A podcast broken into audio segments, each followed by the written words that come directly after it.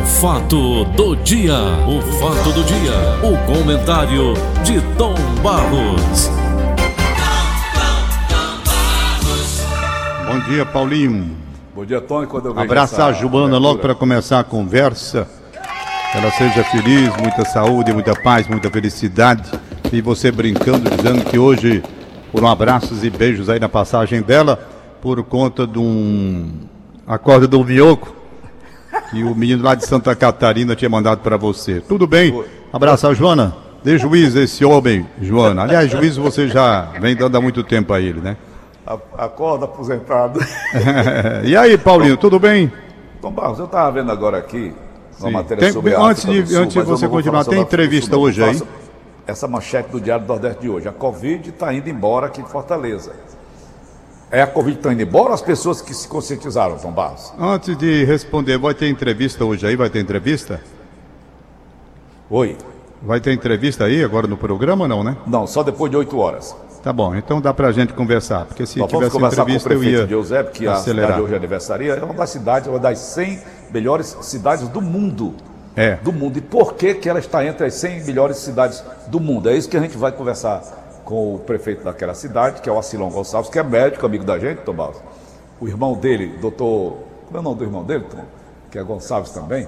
Ele é dermatologista, um dos melhores do Brasil é também uma figura extraordinária. Então são pessoas com as quais eu faço questão de conversar, até porque o aprendizado continua. Mas Tom, a Hum. Covid foi embora ou o povo que está se conscientizando? Não, o Covid não foi embora e nem vai embora tão cedo enquanto não houver uma vacina, né, Paulo?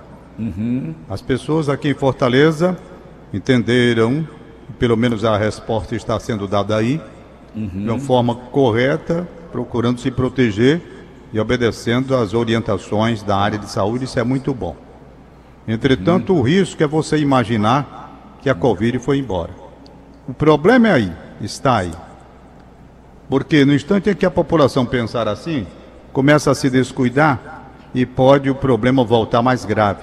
Então vamos continuar com essa conscientização para que haja a cidade de Fortaleza uma situação, para que haja aqui uma, cida- uma situação melhor, mais confortável. Nós estamos vendo Juazeiro com lockdown, estamos vendo Sobral com lockdown, e lá certamente as pessoas vão começar agora a entender que não pode brincar. Eu estou vendo aqui o- uma foto, o Renato Gaúcho, em plena praia no Rio de Janeiro, de calção, sem máscara, tomando banho, com um bocado de companheiros. Essa foto foi publicada aí. Existe exemplo pior do que isso? Não existe. E ele Não é? disse que não vai deixar, não. É, ele disse que não vai deixar. Porque é um cara que todo mundo conhece, técnico de futebol conhecido, jogador conhecido, muito polêmico a vida toda, mas pega muito mal, não é? Porque em pleno Rio de Janeiro, rapaz, o Rio de Janeiro é o segundo estado do Brasil com o número de mortes ali. Agora de manhã, o primeiro continua sendo São Paulo, Rio de Janeiro em segundo, Ceará o terceiro. As cidades do interior agora estão precisando de melhor cobertura, de orientação, para ver se baixa esse índice que está preocupante. Muito preocupante nessas cidades. Iguatu está numa situação um pouco delicada também. Então Tom. é preciso que as pessoas entendam que esse vírus não foi. Eu hoje, por exemplo, eu hoje vou sair de casa. Ô, Tom, Vou sair. Eu vou agora ao doutor Galeno às 10 horas da manhã, eu vou estar lá. Às Oh, 10 horas da manhã. vai levar a Mas eu vou com todo cuidado. Quer dizer, eu estou saindo de casa obedecendo todos os critérios, com máscara, com coisa para levar as mãos com álcool, não sei o que, aqueles álcool que até o Zé do Egito dá um bocado pra gente, entendeu? Aí eu vou me protegendo. Se pegar, doutor, eu peguei, mas não foi porque eu quis. Porque eu tenho necessidade de ir ao médico, eu vou ter que ir agora de manhã. Tá certo? Então é assim que as pessoas devem fazer. Só sai se for necessário mesmo. Hein? A minha pergunta é, o Renato Gaúcho, ele tem influência sobre alguma coisa? Tem, Paulo, tem influência brasileiro? agora negativa. Todo homem público, por exemplo, você pega uma imagem dessa, há pessoas que olham e dizem assim, ah, esse cara tem a razão, mas isso é nada. Do Dudu. Tá entendendo? Tô Não é nada. Não é nada. Então isso é uma coisa que preocupa. Porque muita gente que não tem cabeça, que não tem juízo, que não tem juízo. Olha, eu vou dizer uma coisa, ainda ontem o Ari Josinho estava conversando comigo, contou um fato muito interessante. Disse que um amigo dele começou a dizer, é, isso é frescura e tal. E tá aí, eu tô rodando, tem nada, e começou a facilitar. Tá certo? Começou a facilitar. Ele e a mulher. Hum. Ele e a mulher, os dois. Dudu, Aline. Aí fazendo o quê? Fazendo simplesmente, fazendo simplesmente, descaso da situação, resultado dos dois contrair da doença. Aí eles já ligaram para o Ari e dizem, rapaz, puxa vida, entendeu? Bom, hum. deixa eu fazer, eu quero inverter aqui, por isso que eu fiz a pergunta. Eu hum. quero fazer aqui, ó, logo de início, Paulo, uma homenagem de saudade, muita tristeza. Meu amigo Roberto Freire, Roberto Espíndola Pereira morreu, meu amigo de juventude, sabe? Mesma idade que eu, filho do Aldenor Nunes Freire, aquele deputado. Eu me lembro que a gente ia para o sítio ali no Horizonte, também num uhum. sítio lá em, Paca, em, em, Pacuti, na Serra, cantava com violão. Adorava, rapaz. O Roberto era uma pessoa espetacular, uma pessoa, uhum. gente boa demais. Engenheiro civil, professor de matemática, engenheiro civil, trabalhou muito tempo na prefeitura. Então a minha saudade, o meu abraço a Ismene, mulher dele, os filhos, Roberto Júnior, o Denis, o Cássio, Lise, Roberta e Reuber. Eu registro com muita saudade. Afinal de contas, quando ele morava aqui na Senador Pompeu, eu ia muito lá à casa dele, gostava demais. Ele é irmão, inclusive, Paulo, da Olga, que é a presidente, a Olga Freire, que é presidente da Associação Peter Pan. Entendeu? Você conhece. O trabalho muito bonito que ela faz lá. Então, meu abraço à família. Lamento muito a gente não poder nem se aproximar não. Eu já soube quando ele morreu, já soube um pouco depois, por conta dessa. Ele não morreu de Covid, não, ele morreu de câncer. Ele sofreu muito, passou um período difícil, extremamente difícil, como a Ismene, mulher dele, me disse ontem, mas fez a parte que ele cabia, viveu a vida. Fica, portanto, a minha saudade do meu querido Roberto Espíndola Freire. Certo? Dona Iri, a, a mãe dele, eu, eu me lembro da família toda, é uma família maravilhosa. Um beijo para vocês todos.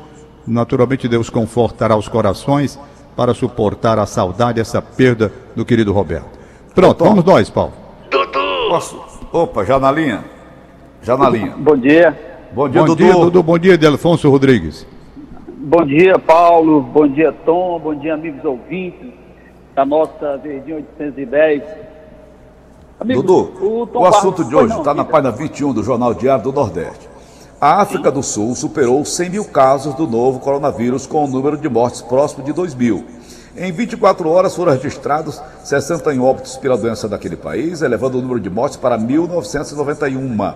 A região mais afetada é a do Cabo Ocidental, onde estão 1.458 das quase 2 mil mortes registradas no país e mais da metade dos contágios. Segundo a OMS, a África do Sul responde por mais da metade das infecções por coronavírus no continente africano, seguida pela Nigéria com 20 mil e Gana com 14 mil.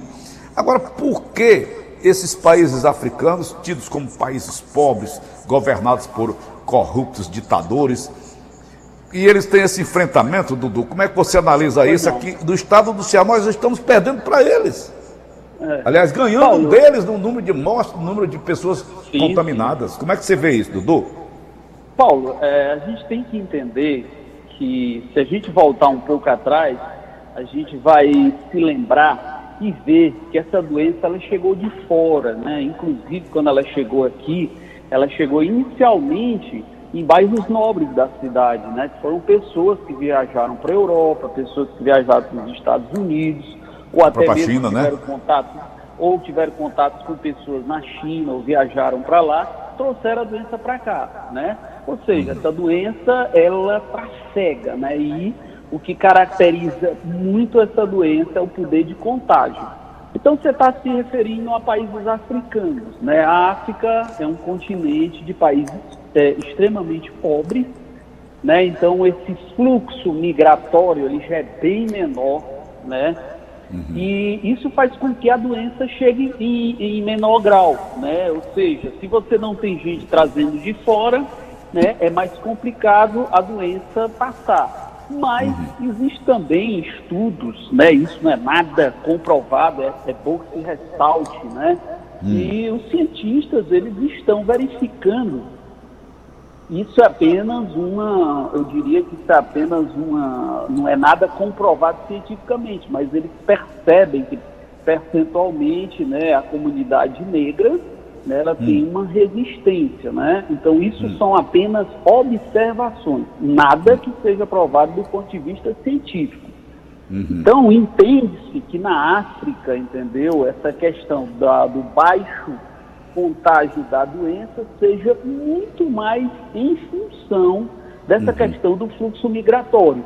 E é uhum. importante também, Paulo, a gente lembrar que a. África, o continente africano, ele teve muito ameaçado pelo ebola, que é um, um vírus também muito contagioso. Então, o africano, de certo modo, ele já vem convivendo com esse tipo de doença, então eles são acostumados a usar sim a máscara, né? Ele hum. já vem de, desde algum tempo já tendo várias orientações com relação a procedimentos de higiene, né?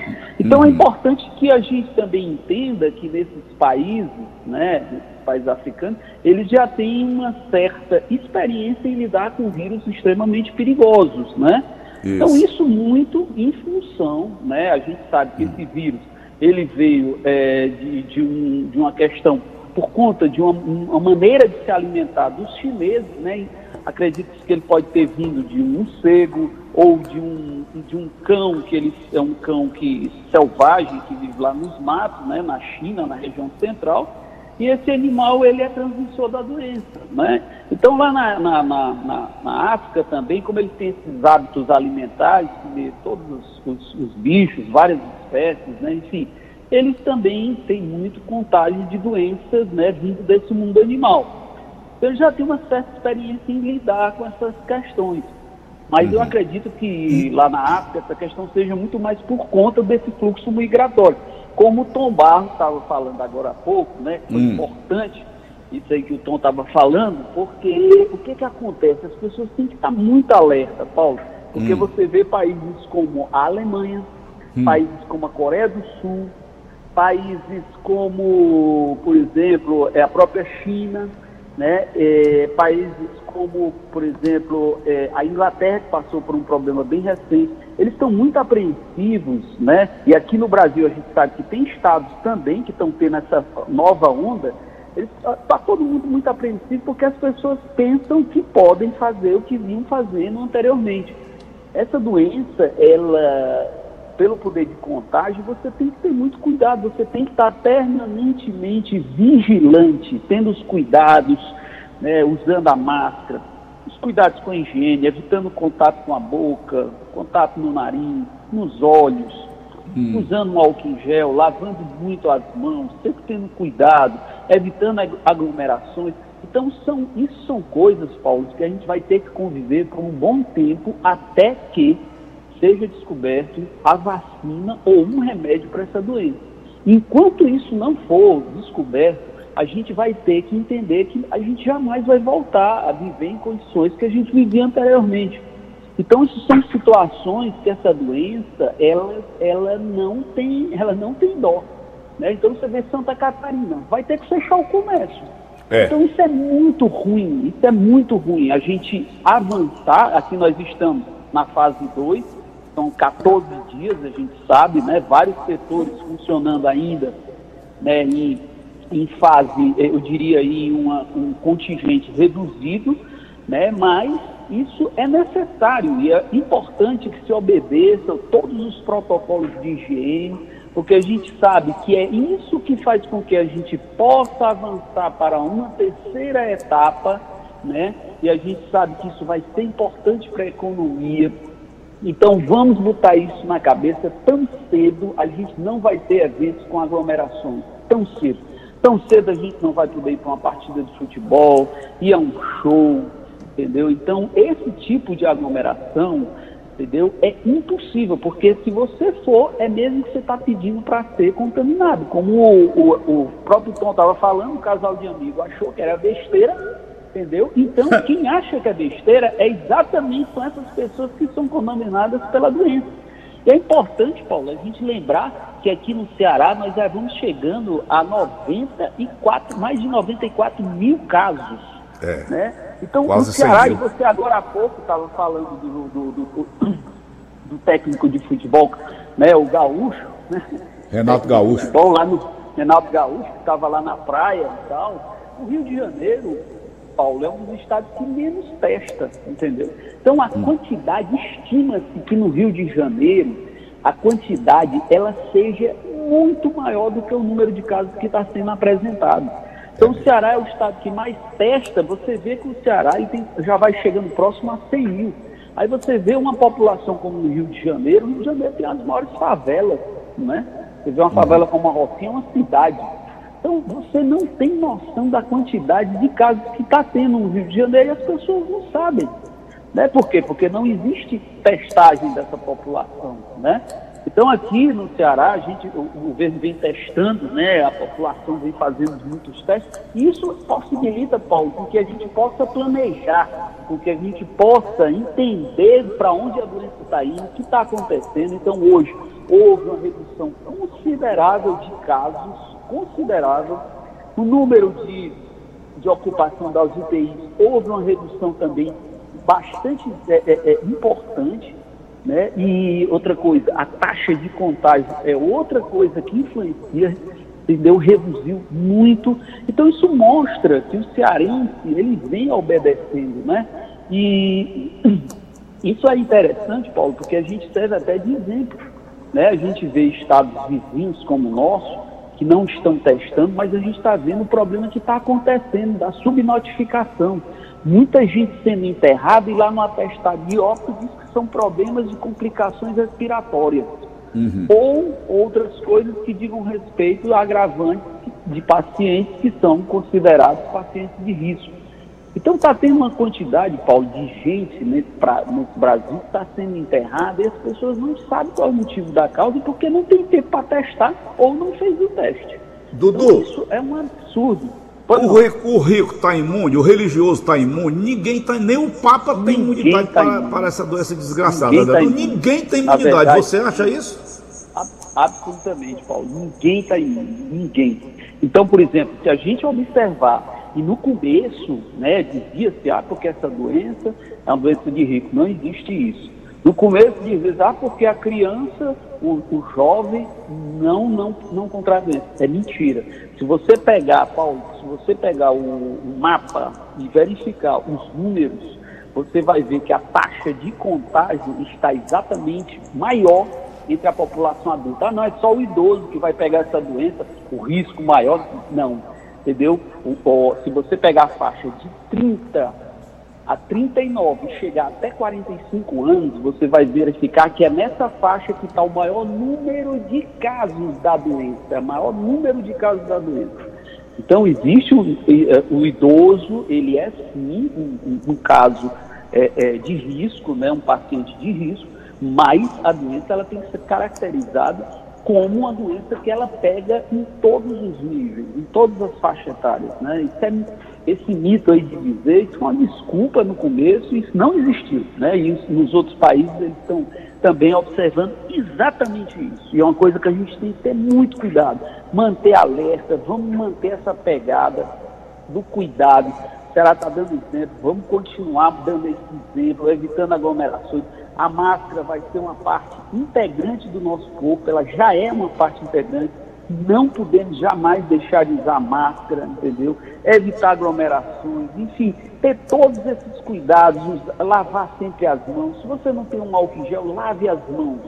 Lave as mãos com sabão, entendeu? Que a, o, o, sabão ele tem esse poder antibactericida, entendeu? É, use, se você tem um álcool gel, use sempre que você tocar em alguma coisa, faça sempre a sepsia, entendeu? Porque a gente sabe que o grande problema desse vírus é exatamente o poder de contágio que ele tem.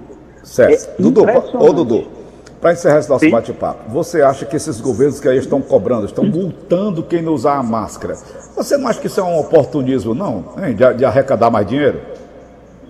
Paulo, é, eu vou só lhe dizer uma coisa. A gente estava chamando, vou só citar um exemplo, chamando que aqui nós estávamos passando por um lockdown. Mas, na verdade, né, é, a gente apelidou de lockdown, mas lockdown mesmo, a gente viu acontecer isso na Europa e nos Estados Unidos. O que, que é o lockdown de fato? Lockdown, Paulo, é você sair daqui para a esquina, para ir na padaria, o policial lhe abordar e perguntar para onde é que você vai, o que é que você vai fazer, onde é sua casa, cadê seu endereço, você só pode andar ah, no entorno da sua casa por, por, volta de 500 metros, 400 metros, existia toda uma restrição, não existia um táxi na rua, não existia um ônibus na rua, não existia um metrô na rua, nenhuma atividade funcionando. Isso sim foi lockdown. Você vê que aqui no Brasil, aqui no Ceará, nós chamamos de lockdown alguns períodos, mas você via ônibus na rua, você via supermercado aberto, farmácia aberta, alguns serviços essenciais, postos de gasolina. Na Europa fechou, foi tudo, Paulo. Foi impressionante. Não está dizendo dentro do bloco, quer dizer, bloqueio total, não é? Exatamente. Mas a gente apelidou aqui, mas de fato aqui não foi um bloqueio total, né? Então é. eu estou falando isso porque na Europa, Paulo, se você fosse pego na rua, distante do perímetro que era permitido, você era multado e até preso, e até hum. preso. Infelizmente, Paulo, infelizmente, o ser humano, ele muitas vezes, ele só entende as leis, as normas quando ele é punido, né? Infelizmente. Então, essas coisas, embora a gente possa achar que são absurdas, mas olha, a gente anda na rua, a gente ainda vê pessoas sem máscara, entendeu?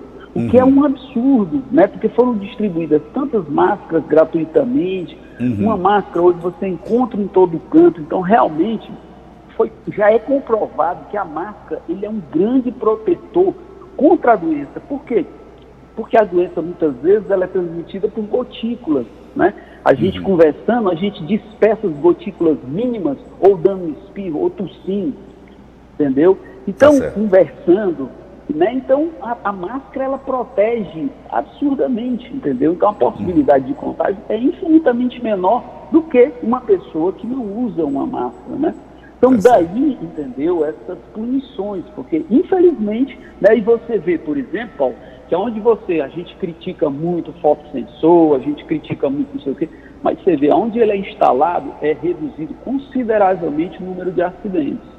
Uhum. Entendeu? Por quê? Porque é, da, é do ser humano, essa questão cultural, educacional, entendeu? Aqui uhum. no Brasil, a gente, infelizmente, a gente ainda tem problemas muito sérios com relação a cultura, o modo de viver das pessoas, a questão da educação, que é uma coisa fundamental. Você vê nos países desenvolvidos, se você bota o pé na rua, na mesma hora o carro freia, ele para é. para você. Desse jeito. Aqui é um tormento para você atravessar uma rua. É, você vai, procura uma faixa, uma faixa de pedestre, às vezes as pessoas nem respeitam. Mas tem muita gente que está aprendendo, a gente sabe que tem muita gente que está obedecendo. E isso é que estimula a gente, né? Então, quando a gente sai à rua, a gente vê a maior parte das pessoas usando máscara e a gente vê que as pessoas aos poucos vão se educando, o cidadão vai se educando, ele vai aprendendo a conviver com esse problema, com essa doença. E o que é mais confortante para a gente, Paulo, é a gente saber que a gente está atingindo, entendeu? Aquele, aquele ponto onde a gente vai cada vez mais caminhar com uma situação que eu não diria normal, mas com uma situação onde a gente vai poder conviver melhor com as outras pessoas, apesar dessa doença, que as pessoas vão poder exercer suas atividades, e essa luz no final do túnel que anima a gente, né? Se você for para, vou retornar para o dia 19 de março, quando tudo isso começou, né? Todo mundo apavorado, todo mundo morrendo de medo, pessoa com medo de tocar, de olhar, de chegar perto um do outro, e hoje você já vê que a gente já consegue, né? saber quais são os limites, a gente já consegue entender o que foi que a gente passou, já estamos aprendendo a conviver com essa doença, e é isso que vai fazer com que a gente engrandeça e saia dessa para uma muito melhor. A gente vai crescer por tudo isso que nós estamos passando, entendeu? A gente sabe que são situações difíceis, é nos momentos de crise que a gente cresce. É bom okay. que a gente aprenda com isso. Beleza, valeu Dudu, obrigado. Nada, bom, bom dia. dia. a todos. Bom dia, bom dia, Dudu. Um abraço para você. Gostei. Pois é, Paulinho. Vamos é nós isso. aí, realmente, essa explanação que o Dudu tem feito a cada etapa que é seguida depois das decisões do prefeito e do governador, isso é importante a gente ir conscientizando. Afinal de contas, ainda é o assunto que predomina. Outros isso. assuntos predominam, claro. Nós temos a vida nacional que continua muito difícil, muito conturbada, sem a gente ter assim o norte para saber para onde é que nós vamos esperando uhum. a cada dia novos acontecimentos. Enquanto isso, concentra tudo em cima dessa luta que se tem para preservar a saúde das pessoas, não é? é saúde isso. das pessoas. E okay. pronto, vamos nós. Eu vou liberar os papeizinhos aqui. Libera aí, Tom. Tá certo? Vai. É, primeiramente para a Joana, né? Tem aqui a Inês Cabral mandando um abraço para Joana, alvo de tantas manifestações de carinho hoje. A Rita Costa de Oliveira, completando 85 anos. Rita foi a primeira mulher que ganhou a prova de automobilismo ali do Eusébio. Hum. Abraço, Rita, parabéns. Certo. Recebo o abraço do Tadeu Viana, da Deubia, do Alex, do Antônio. A Rita é muito querida, uma oração para ela. Alô para Regina, irmã do Samuel Braga, ouvindo a gente. Hum. O Pé Argentino, o Pé Argentino me ligou ontem, Paulo, reclamando uma coisa que você reclama muito que é? Essas motos que ficam no trânsito fazendo verdadeiro barulho que não tem cristão que, agru, que Rapaz, aguente. é porque eu moro aqui no inferno desse, desse tipo de coisa. eu disse para ele, digo para. Tem prazer incomodar velhos, idosos, crianças, pessoas doentes, pessoas em hospitais. É um, é um verdadeiro, assim, eu, sei lá, eu disse para ele, ele disse, rapaz, resolva isso, me ajude. Eu digo para a Argentina, eu não vou dar muita esperança a você, não. Porque, na verdade, o Paulo Oliveira, ele mora num setor onde realmente sofre isso. Aliás, ele e a mãe do meu filho, Marcelo Baclé, moram na mesma esquina. Ele mora numa esquina, ela mora na outra. E todos sofrem com essa loucura. E ninguém conseguiu até hoje, apesar de todas as reclamações e denúncias, essa coisa toda, ninguém conseguiu até hoje resolver o problema. É, é mas de qualquer maneira está aí a reclamação dele. Tom? Hein? Como é que você vai entrar na cabeça do psicopata? É, não tem.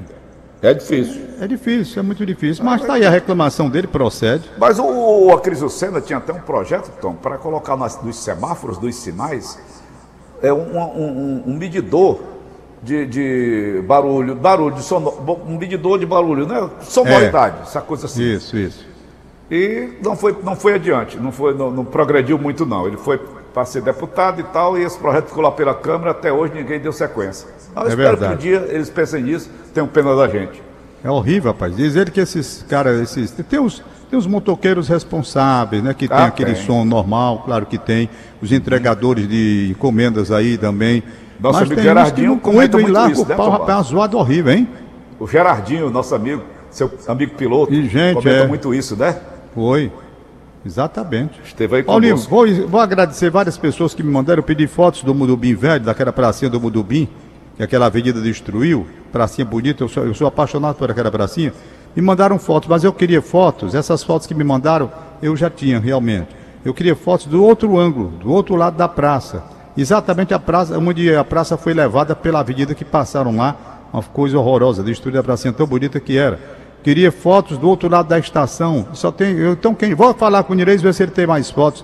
Agradeço de qualquer forma a Nelita de Becejana, que morou lá em 72, mandou umas fotos de lá para mim. Muito obrigado também. Né? A Lúcia Helena do Bom Jardim, que também me mandou algumas fotos de lá. E certo. eu agradeço. Quem tiver fotos, principalmente do outro lado da praça, dos dois, do lado da praça do Mudobim Torino, principalmente daquela da casa do Quevedo que foi levada pela avenida do Chico Quevedo, meu amigo, nunca mais ouvi. Cleito do Itaperi, hoje é aniversário dele e do avô dele, que mora no Piauí, na cidade de Joaquim Pires. Um abraço, Cleito, um abraço para o avô dele também. Aniversário na cidade de Farias Brito, a senhora é, Toninha de Bandeira, completando 70 anos de idade.